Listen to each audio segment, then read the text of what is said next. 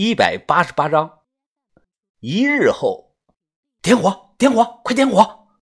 收到指令，于哥立即点着了火堆。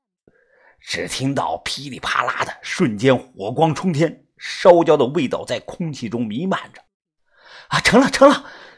把头猜的没错，水蝎子之所以蛰人，是因为我们的衣服上有残留的味道。脱下来的旧衣服集中在一块儿，果真引来了一大堆这个东西。我发现啊，不光是飞蛾扑火，这个玩意儿它低智商，它也扑火，最终让于哥一把火烧了个干净。听说福建有道菜叫靠水蝎子，我不知道谁会吃这个东西，反正我不吃，这辈子都不会吃的。又水下作业了一天，我们捞上来一堆的铁剑、铜剑，用绳子捆成一摞摞的，背着回了实验田。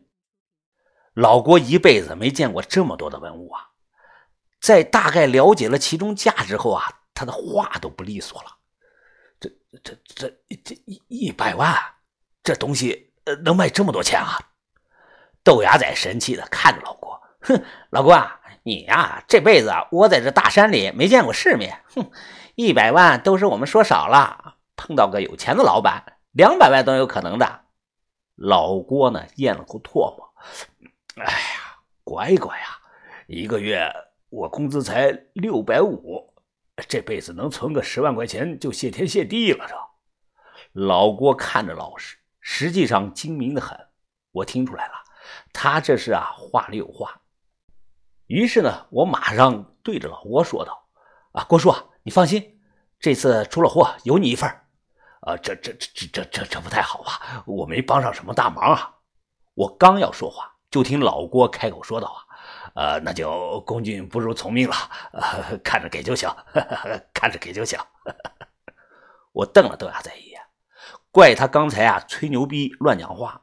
他说这些东西啊能卖一百万，老郭听到了，到时候一旦分给他少了，可能会引起矛盾的。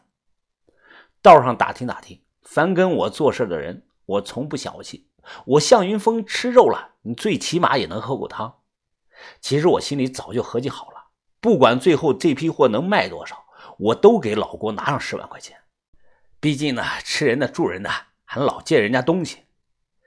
这天傍晚，小轩情绪很低迷，饭也不吃，一个人坐在木屋的房顶上发呆。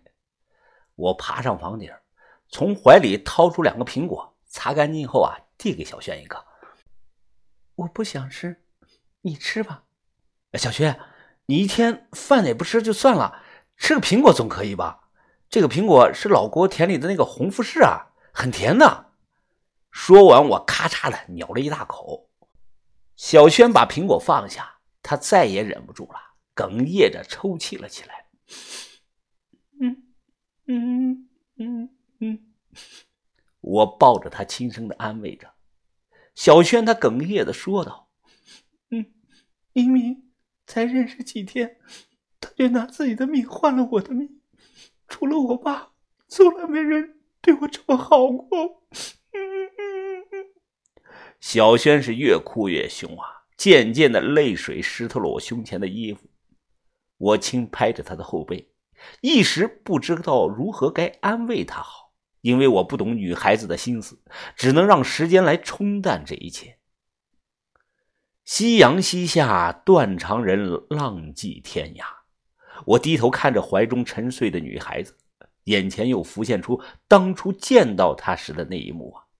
一个富家大小姐，穿着卡通的睡衣，卡着腰站在自家豪华的狗窝前，大声的骂我，扬言要放狗咬我。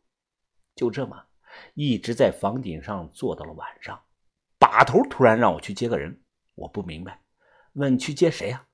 把头说啊，去接买家，这么快啊？把头，你联系的买家是谁啊？把头笑着看着我，呃，是咱们的一个老朋友了，他刚好在四川这里。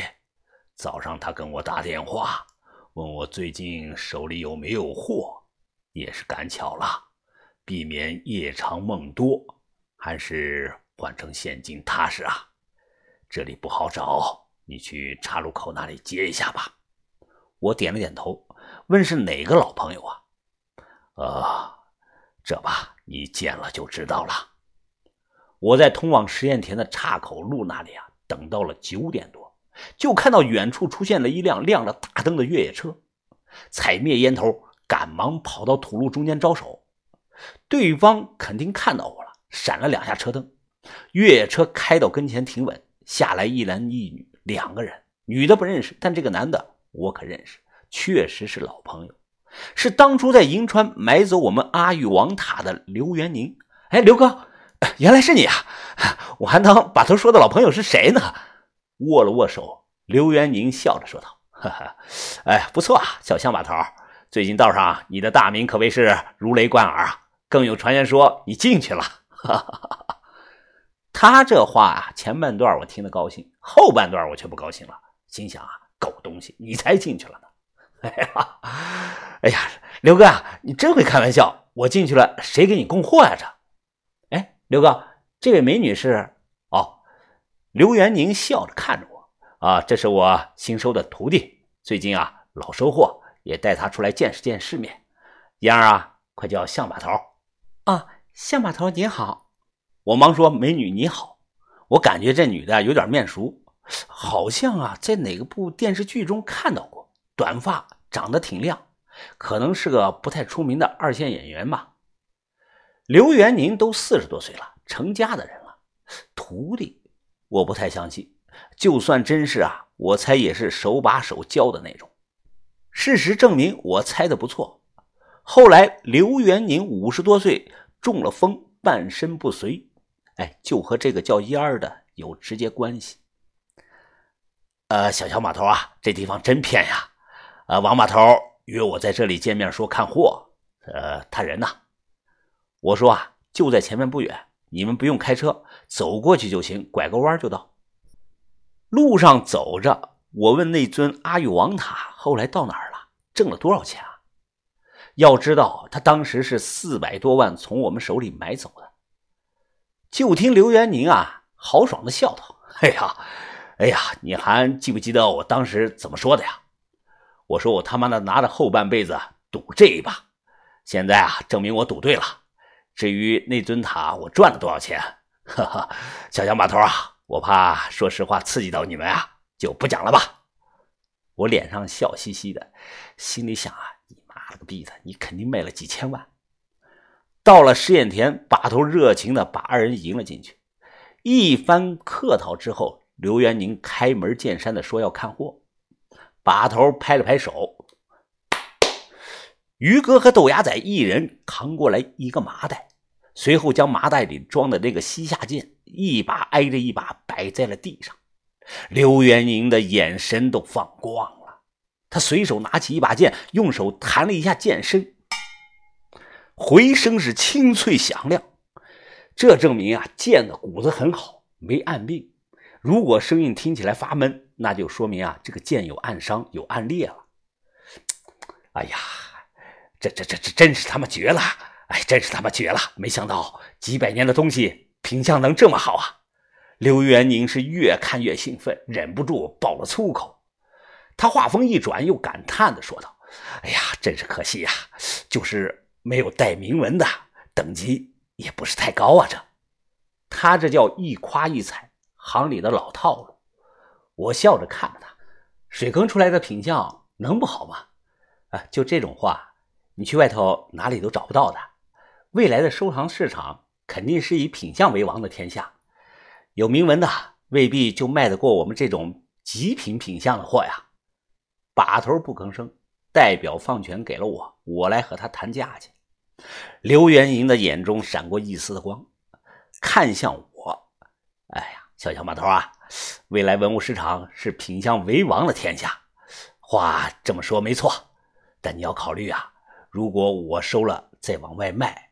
一次性卖这么多把，市场肯定会掉价的。呃，就这些，我全兜底了。你给我报个价吧。我想了想，呃，二十二把，呃，五十万一把吧，一共算你一千一百万。呃，算我多少啊？一千一百万啊？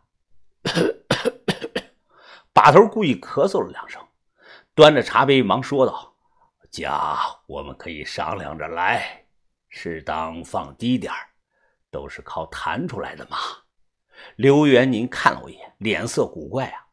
呃，王把头啊，呃，我要是真的一千一百万收了你们这些剑，裤衩都得赔掉啊，怕是三十年内都卖不出去的。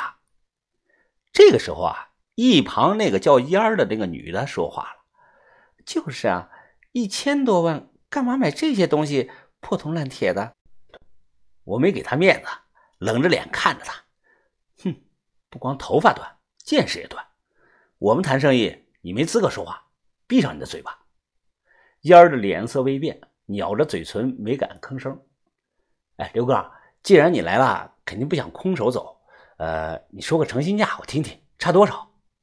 刘元宁想了几秒钟，皱起了眉头。呃，总价一百三十万，我车上带了现金，现在就可以给你们。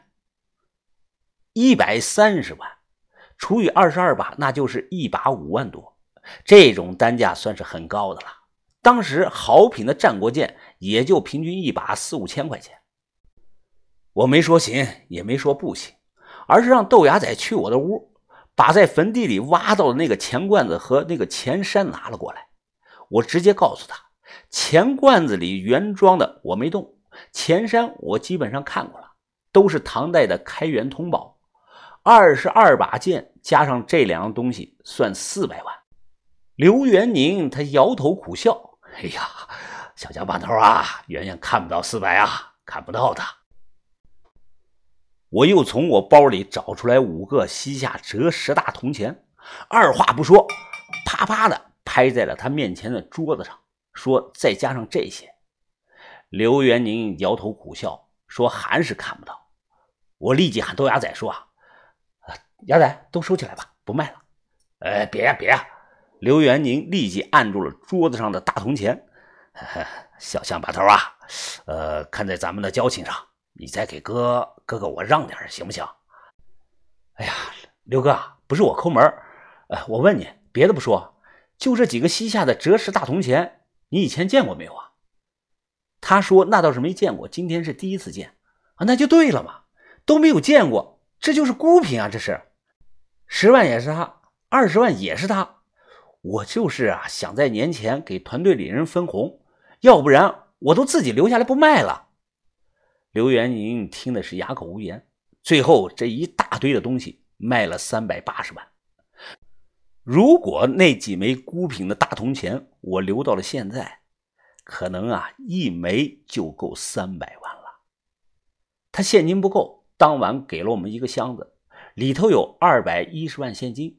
剩下的说啊，明天去市里转账过来，我答应了。生意谈成了，就喝酒吃饭庆祝。老郭热情的帮忙做了几个拿手的菜，这顿饭一直吃到了夜里十二点。刘元宁有点喝多了，当晚就住在了这里。一点钟我出来打水洗脚，恰巧碰到了烟儿。小香把头，你还没睡啊？哦，洗脚这就去睡。哦，呃，请问这里厕所在哪里呀？我指了个方向，说房后头就是。他远远的看了一眼，嗯，我没手电筒，太黑了，我怕不安全，你送我过去行吗？我也没多想，便答应了。